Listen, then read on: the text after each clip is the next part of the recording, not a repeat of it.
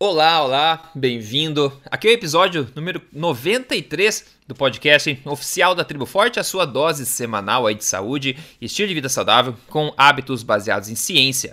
Eu sou o Rodrigo Polesso e neste episódio nós vamos debater sobre os seguintes temas: quando comer, quando fazer jejum intermitente, qual a regra, afinal? Outra coisa, confusão e má informação sobre colesterol. De novo, né? A gente tenta, né? A gente promete que a gente não está colocando na pauta para falar sobre colesterol, mas é uma das áreas que tem mais balela sendo dita, então a gente não tem como não cobrir esse assunto. Enfim, estaria você correndo risco de saúde sem saber? Será que esse medo é justificado? Tem uma matéria nova que saiu, a gente vai comentar sobre isso também. Agora, é... bom, deixa eu dar a boa tarde para você, doutor Souto. Tudo bem por aí? Tudo. Boa tarde, Rodrigo. Boa tarde aos ouvintes. Olha só, eu comentei com o Dr. Souto essa semana. Essa semana eu recebi um e-mail, um e-mail da Apple, né? Falando, dando os parabéns pra gente, porque a gente é o podcast, um dos podcasts mais ouvidos do país em 2017, no geral, não só saúde, pessoal. Saúde número um. Agora, no geral, a gente foi um dos podcasts mais ouvidos do país em 2017. Eu acho que a gente merece uma salva de palmas, isso aí, isso aí. Muito bom, hein, Dr. Souto? É, muito bom.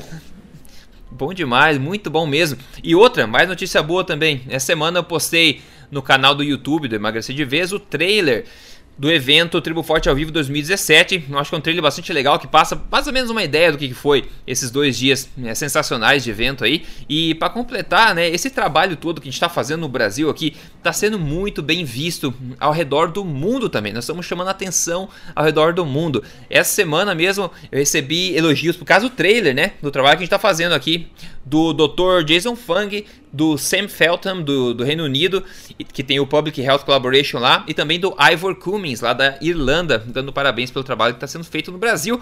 E o Dr. Souto, inclusive, recebeu aí um reconhecimento em vídeo do nosso próprio Gary Taubes. E Dr. Souto, como é que foi isso? Quase tive um colapso, né?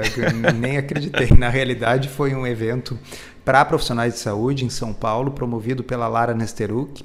Ah, e, então eu e a Lara passamos dois dias palestrando só para profissionais de saúde uhum. e ela resolveu fazer uma homenagem né? e entrou em contato com o Taubes e o Taubes fez um belo vídeo, né, agradecendo pelo nosso trabalho aqui. Pô, foi um negócio sensacional. Pô, pessoal, vocês têm que imaginar assim, ó, imagina que, sei lá, a pessoa que você mais admira é o Papa Francisco. Imagina que o Papa gravou um, uma mensagem para você. Foi como eu me senti e eu não sabia daquilo. E eles botaram no telão, entendeu? É, então, puta, imagina.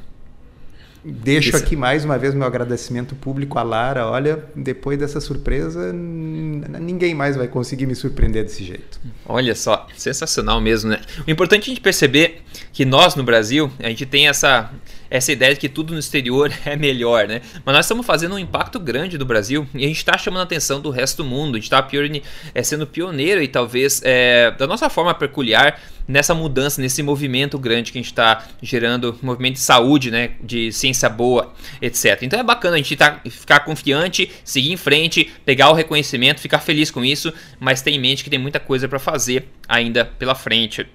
Bom, Antes de começar aqui, respondendo a pergunta da comunidade, que eu acho que uma resposta dessa pergunta pode ser útil para muita gente, deixa eu falar aqui, gravações, tá? É, as gravações completas do evento Tribo Forte ao vivo 2017, a gente tinha uma equipe de câmera lá gravando com várias câmeras, editamos tudo certinho e todas as gravações do evento, todas as palestras agora estão disponíveis gratuitamente para todos os membros da Tribo Forte dentro do portal.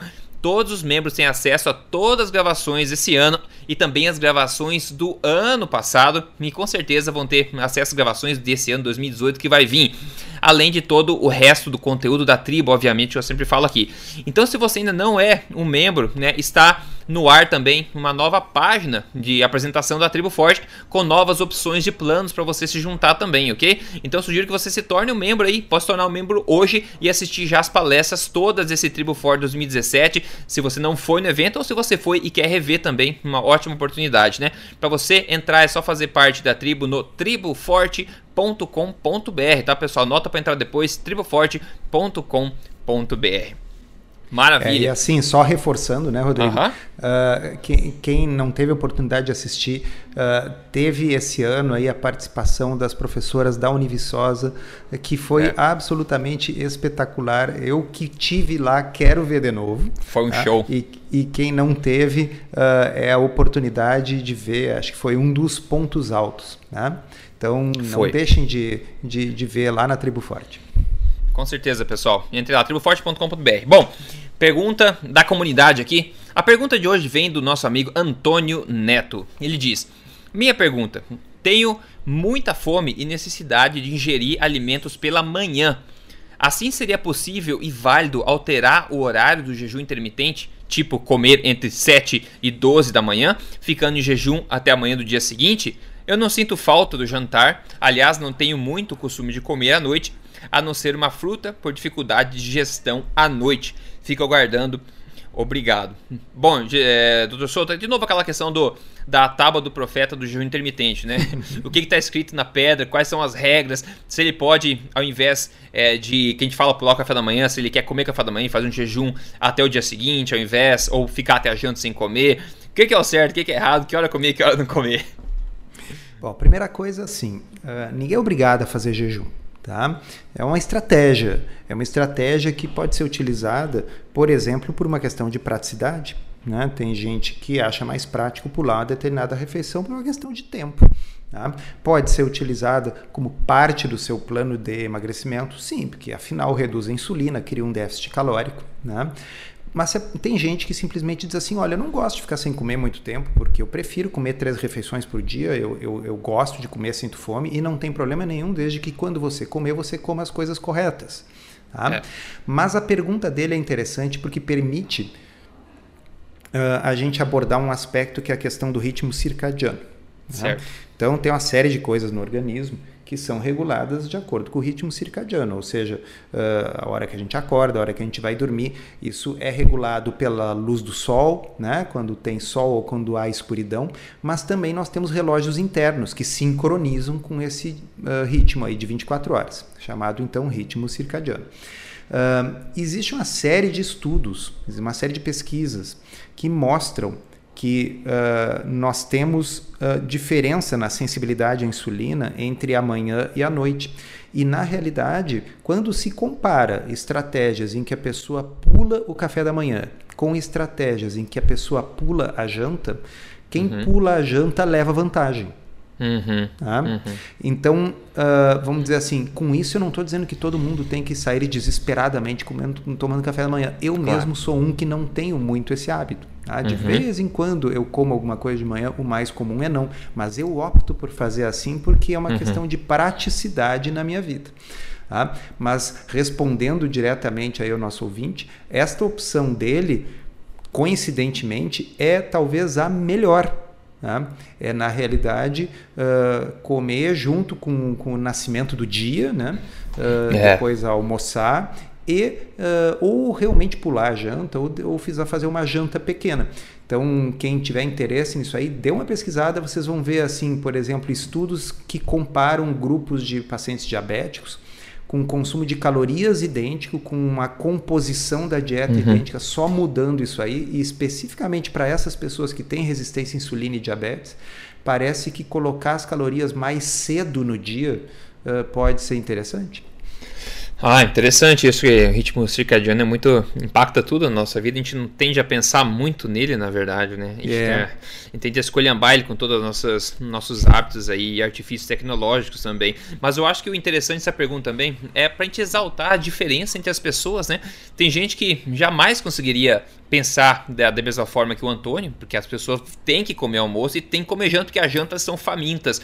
Outras pessoas não têm fome no café, como ele sente necessidade de comer no café. Então, realmente, eu acho que a mensagem é essa que você disse mesmo, a flexibilidade. O importante, a palavra é estilo de vida. Cada um sabe né, o que, que prefere. Então é questão de você adaptar ao seu estilo de vida, já que não tem regra oficial generalizada para todo mundo, só basta você aplicar o que faz o bom senso ao seu, é, à sua realidade particular, né? Então, bem, é bem bacana. Aí, flexibilidade e liberdade. Exato, essas palavras são lindas, a gente sempre fala essa questão de estilo de vida e liberdade. Olha só, é, a gente vai começar a falar de colesterol já já. Deixa eu só mostrar para vocês um caso de sucesso bem bacana aqui. que veio do Paulo Sérgio. Ele escreveu, entre aspas, sou outra pessoa. O meu humor melhorou absurdamente. A disposição física voltou. Eu estou caminhando com a minha esposa, muito mais envolvido com, dois meus, com os meus dois filhos. Ele, olha só, é, em uma semana só, uma semana do programa Código Emagrecer de Vez, porque a gente recebe testemunho do pessoal que segue o programa, né? Então, em uma semana do programa, que é a primeira fase, na primeira semana ele mandou embora, acredite, 7,9 quilos. Eu não sei se isso é um, um recorde, eu não tinha visto ainda um testemunho que a pessoa tivesse eliminado, digamos, 8 quilos de peso total, claro, isso inclui água, etc. Mas 7,9 quilos em uma semana só. E e ele disse também que foram várias é, medidas embora também. E ele fez um post bastante emocionante lá no dentro do fórum, né? Do pessoal que segue o código, o fórum da Tribo Forte, é o mesmo fórum lá dentro, contando como é que foi essa semana aí, né? E entre outras coisas, a melhor parte que ele fala é da qualidade de vida, que como eu sempre diz, vai muito além da questão do peso só superficial, né, pessoal? Então, caso seja para se motivar, sempre lembrando que cada um é diferente, cada um é um, né? Cada um tem o seu processo, cada um, cada corpo reage de forma diferente. Então, não se compare somente aos casos de sucesso, se compare a você mesmo, né? Compare o seu processo com o seu processo e use somente os casos de sucesso para se inspirar. O programa para você entrar é código emagrecerdevez.com.br. Bom, muito bom, né? Primeira Bom, esse assunto, então, colesterol, novamente, como eu falei, a gente não, não se programa falar sobre isso, só que a realidade não deixa a gente evitar esse assunto. E na verdade, um artigo que veio aqui agora à tona foi do, no, do portal UOL, é, no subportal do portal UOL chamado Viva Bem, vivabem.uol.com.br. E o título desse artigo é o seguinte: Vá contra o colesterol. E o mais preocupante, na verdade, é o subtítulo, que diz o seguinte: até quem tem colesterol ruim normal se beneficiaria com taxas ainda menores. Ai, ai, ai, ai, ai. Eles não estão fazendo pergunta, eles estão afirmando. Deixa eu ler é, dois parágrafos aqui para vocês entenderem. Vamos lá. Agora, pesquisadores de duas renomadas instituições brasileiras, a Universidade de São Paulo e o Hospital Israelita Albert Einstein, ambas na capital paulista, sugerem que qualquer um deveria ficar de olho nessa história e parar de usar um colesterol normal como desculpa para não se preocupar com o assunto, sentindo-se liberado pelo exame de sangue para encher o prato de fritura ou fazer preguiça ao invés de ginástica. O novíssimo conceito entre médicos reforçado por este estudo que eles estão mencionando, feito por essas duas instituições, instituições é de que todo mundo sairá ganhando se diminuir ou diminuir ainda mais os níveis do maldito LDL, o colesterol bandido. eu dei muita risada quando eu li isso, cara. eu fico imaginando assim, um negócio com uma máscara, sabe? Em cima de um cavalo, assim, o colesterol é. bandido. Exato. Colesterol Olha só. bandido. É, antes de, de abrir essa discussão, colocar entre aspas aqui o que um comentário, ó. O LDL aumentado promove uma espécie de envelhecimento precoce de todo o sistema cardiovascular. Diminuir as suas taxas é algo que sempre só pode fazer bem. Quem diz isso, pessoal? Não é o padeiro da esquina, tá? Não é o amigo da, da tua irmã. Quem diz isso é Marcos Vinícius Bolívar Malaquias. Ele é cardiologista, mas não só isso, ele é presidente da Sociedade Brasileira de Cardiologia. Então ele está dizendo aqui que diminuir a taxa de LDL sempre só pode fazer bem. Bom, a gente falou sobre esse assunto várias vezes, Dr. Souto. Inclusive no episódio 69, nós falamos sobre um novo estudo que testou justamente a vantagem de se reduzir o LDL, né? Ele foi um ensaio clínico randomizado publicado em julho de 2017 no JAMA. Foram dois grupos de pessoas com 65 anos ou mais. Um grupo tomou estatinas, né, que é o remédio para diminuir o colesterol, por seis anos e o outro só praticou hábitos aí sem medicamentos para se manter o colesterol em xeque, digamos assim. A conclusão desse ensaio clínico randomizado foi que o LDL do grupo que tomou, é, que tomou o remédio baixou uma média de 27%, enquanto o outro, né, que não tomou remédio, somente 13%. É basicamente a metade, né? Então, no, no entanto, não houve diferença significativa nenhuma em questão de mortalidade de todas as causas ou eventos cardíacos. Uh, parece que isso começa a, a, balançar um pouquinho já essa afirmação categórica, tanto do artigo quanto do presidente da Sociedade Brasileira de, Cardiologia, não é verdade? Rodrigo, eu não tive paciência, sinceramente, de ler a matéria. Uhum. Uh, porque assim tem coisas que me irritam. Uh, vou, eles chegaram a dar algum detalhe de que novo estudo é esse? Então, não tem referência. Então, ah. não tem referência. Agora, uma coisa que eles dizem, né, apesar de não colocar referência, não discutir em detalhes isso, uma coisa que eles dizem, inclusive o, a mesma pessoa diz que quem, quem discorda disso, que discorda que o LDL mais baixo possível é sempre melhor, é porque é do contra e não está baseando, não tá baseando a sua opinião em estudos é, de boa qualidade. Hum, bom, então é. tá. Então vamos ver assim, ó. Uh, primeiro, primeiro vamos, vamos, vamos ir por camadas, tá? Vamos primeiro começar com a lógica. Sempre é bom, lógica. Sempre é tá? bom. Uh, existe o colesterol no corpo. E ele não vem só da comida, viu, pessoal? Aliás, 85% de todo o colesterol do nosso corpo é fabricado pelo nosso próprio corpo. Tá? Quanto mais colesterol a gente come, menos o corpo fabrica. Quanto menos a gente come, mais o corpo fabrica. Por quê? Porque o colesterol faz parte da membrana de todas as células, faz parte uhum. da membrana das mitocôndrias, faz parte da bainha de mielina, que é o isolante dos nossos neurônios, dos nossos nervos. Tá? Ou seja, é uma substância absolutamente fundamental, além de ser a molécula que é utilizada como base para a síntese de todos os hormônios esteroides, que Perfeito. inclui os esteroides sexuais, testosterona, progesterona, estrógeno, tá? e inclui também uh, no, o nosso cortisol, tá certo? Ou seja, é uma molécula absolutamente essencial para a vida de qualquer espécie de animal. Então, não é um. Não é um em inglês a gente tem uma expressão assim: it's not a bug, it's a feature. Uhum, ah, uhum, não é certo. é um defeito, é uma característica que foi colocada no sistema, tá certo? Sim. A natureza assim, não é um erro esse colesterol. Então, se nós temos isso, a lógica diz que baixar a níveis cada vez mais baixos, com o objetivo sendo de preferência chegar a zero, é evidentemente uma ideia ruim. É, tá certo? É. Eles estão focando no LDL bastante nesse, nesse é. artigo.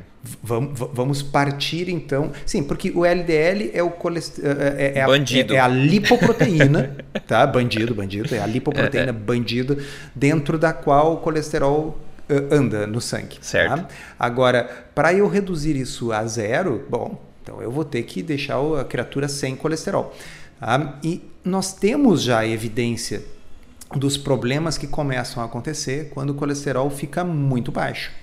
O que, que aumenta estatisticamente quando o colesterol é muito baixo? No mesmo tipo de estudo observacional que se usa para dizer que quando o colesterol está alto, o risco cardiovascular aumenta. O que, que aumenta quando ele está baixo? Aumenta o risco de câncer de vários tipos, aumenta o risco de infecções e a mortalidade pelas infecções de vários tipos ao, parece aumentar o risco também de Alzheimer e outros tipos de demência. Tá? O faz que sentido, não surpreende, por quê? Porque Exato. o colesterol é uma coisa muito importante no sistema nervoso central. Não é tipo 70% do cérebro não é constituído de colesterol, basicamente? É uma quantidade grande. É grande, tá? é grande. É grande. Ah, então, uh, na realidade, é evidente, só partindo da lógica, que eu baixar loucamente os níveis de colesterol, mesmo que isso fosse produzir algum benefício cardiovascular, é uma coisa que talvez traga outros malefícios, tá certo? Com as estatinas, por exemplo, está provado que a redução do colesterol provoca aumento do risco de desenvolver diabetes tipo 2. Tá? E este aumento de risco de desenvolver diabetes tipo 2 é maior do que o benefício conferido pelas estatinas para as pessoas que estão na categoria de baixo risco, que é justamente as que eles estão falando nesse artigo, ou seja, pessoas que já têm o seu colesterol normal, mesmo assim tinha que ser mais baixo ainda. Bom, qual é o tipo de benefício que nós vamos trazer? Então agora nós vamos para a próxima camada, tá, Rodrigo? Essa era a camada da lógica. Estamos descebolando agora, o assunto, isso aí. É. Agora nós vamos para a camada, né, próximo nível da cebola, que é a camada dos estudos. Tá? quando nós pegamos a maioria dos estudos sobre colesterol, o que nós vemos é o seguinte: existem.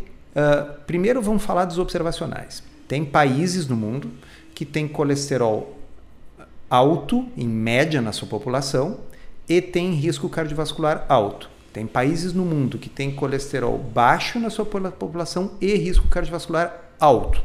É. Tá? E nós temos finalmente países que têm o inverso. Tá? Então Exato. tem para tudo que é lado. Tá? As correlações são muito não lineares, não é bem assim como eles falam. Quando nós pegamos as melhores coortes, tá? vamos pegar a Hunt 2, que é uma coorte norueguesa. Tá?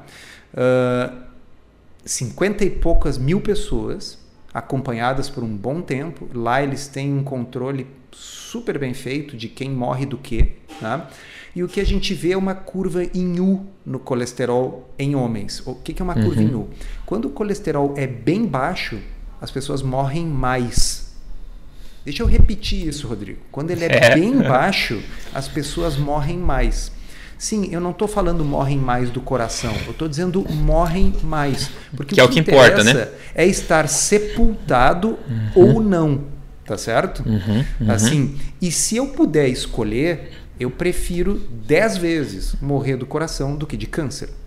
Ah, sim. Tá? Pois é. Então, assim, e o fato é, a mortalidade geral por todas as causas, ela é maior nas pessoas que têm o colesterol mais baixo.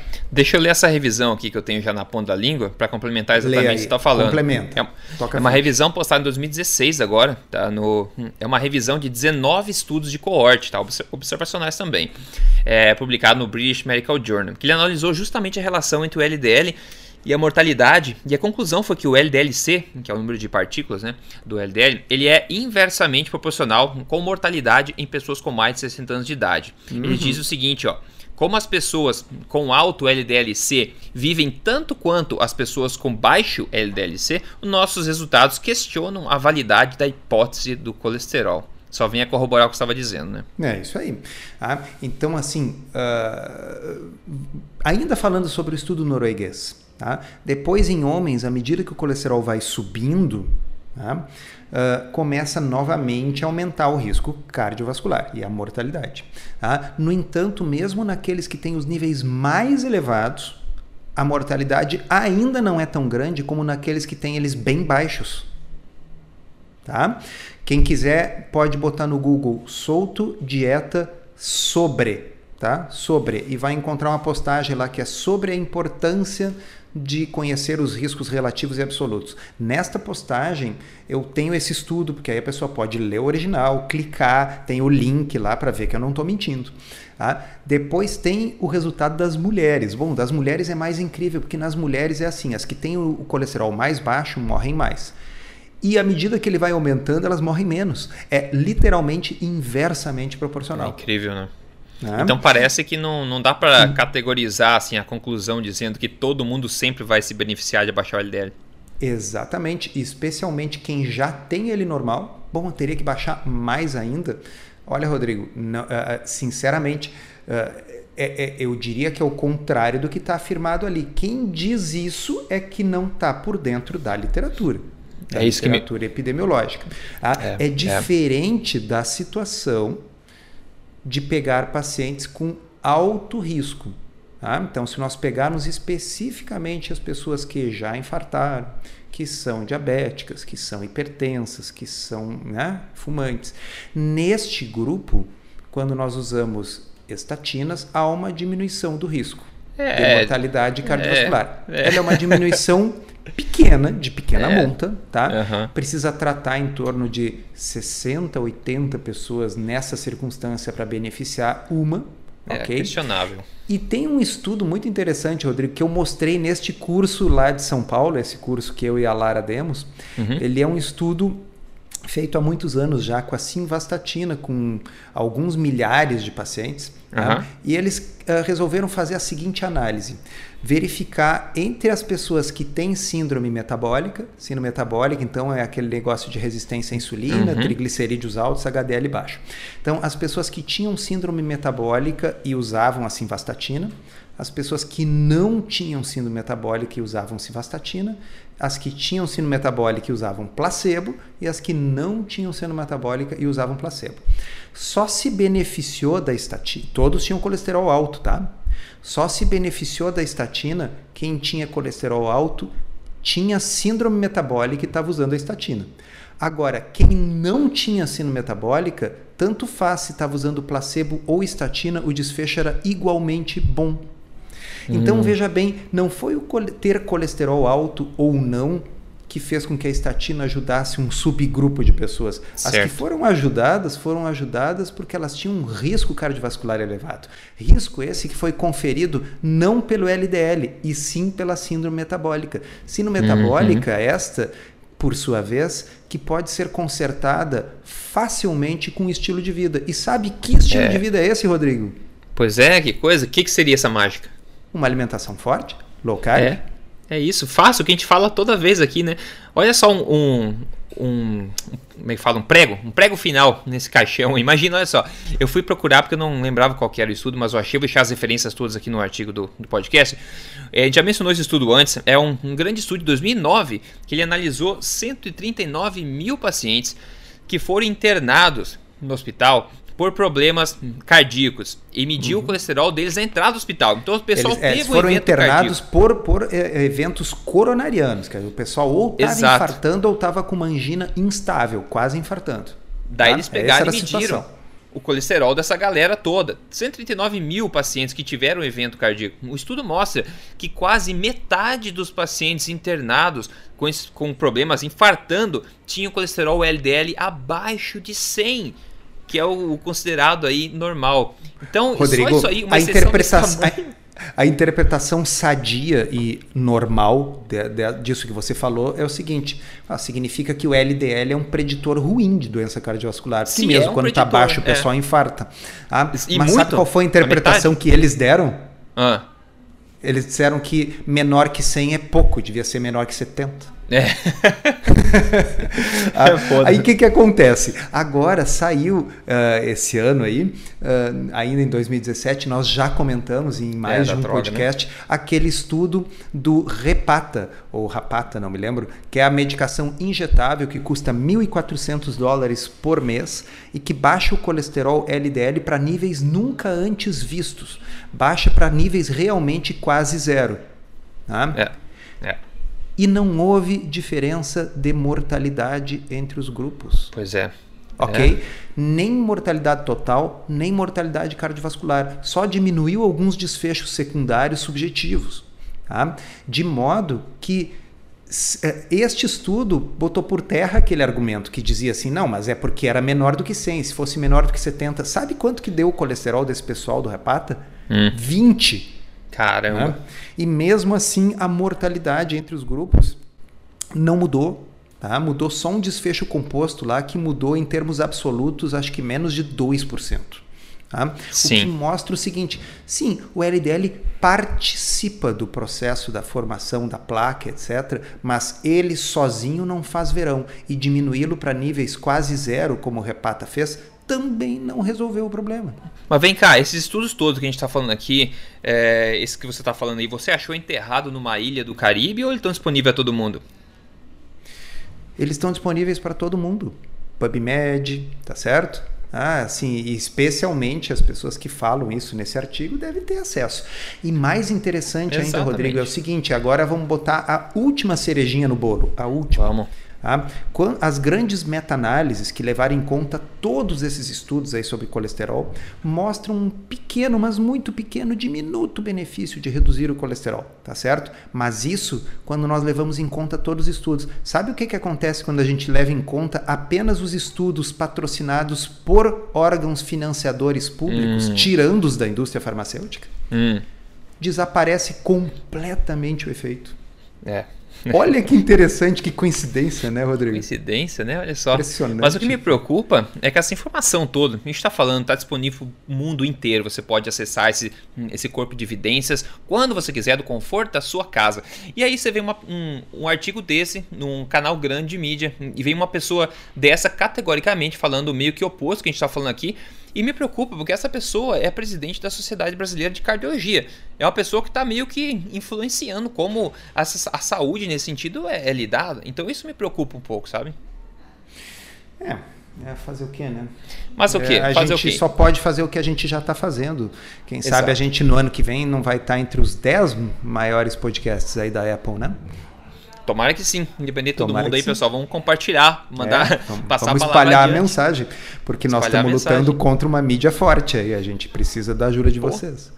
Com certeza. Então, para a gente fechar isso aqui, vamos só é, falar o seguinte: existem vários tipos, até LDL, tem vários tipos de partículas de LDL, né? As grandes, densas, as pequenas e menos densas, mais densas, tem vários tipos. Agora a gente sabe que uma das coisas que aumenta, digamos assim, o LDL ruim, né, o tipo de LDL ruim, é uma alimentação tóxica e pró-inflamatória, né, rica em óleos vegetais, rica em carboidratos refinados, açúcares, etc.